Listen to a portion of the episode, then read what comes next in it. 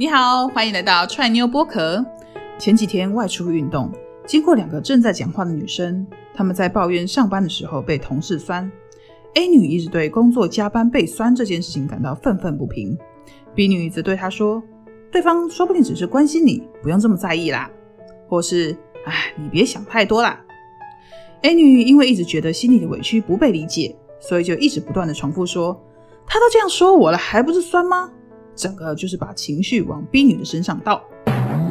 朋友之间难免会互吐苦水，但是一个话说的不好，反而还会惹得两个人都不开心，造成了彼此的心结，甚至会觉得，他连你都不了解我了，那我们还算是好朋友吗？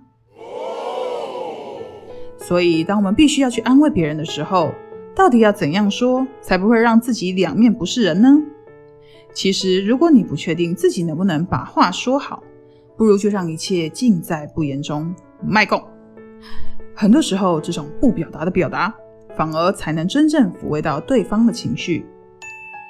或者还有另一种最简单的方式，就是原封不动的重复。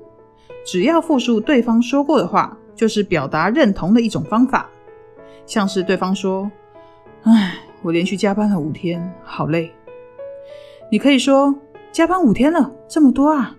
来接续话题，重复对方说过的话，就会加强关心的力道与共鸣。当然，不是把对方的话再讲一次就结束啦，这只是个开始，代表你是懂他的。谈话的重点在于理解彼此，获取资讯，给予对方回馈。所以，不论面对热情的想法、焦躁的情绪，或是观念的冲突，都应该先着重于理解他人，再展开后续的对话哦。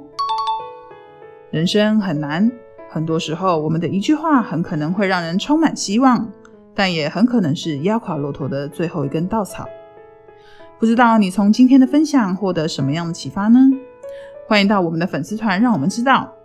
我们的粉丝团是 Try New Try New，每天早上七点，我们也都会在脸书与 IG 上发布一则语言真心话，让你读懂对方想要说的话。欢迎来按赞追踪哦！谢谢你喜欢我们的频道。那我们就下期再见啦，拜拜。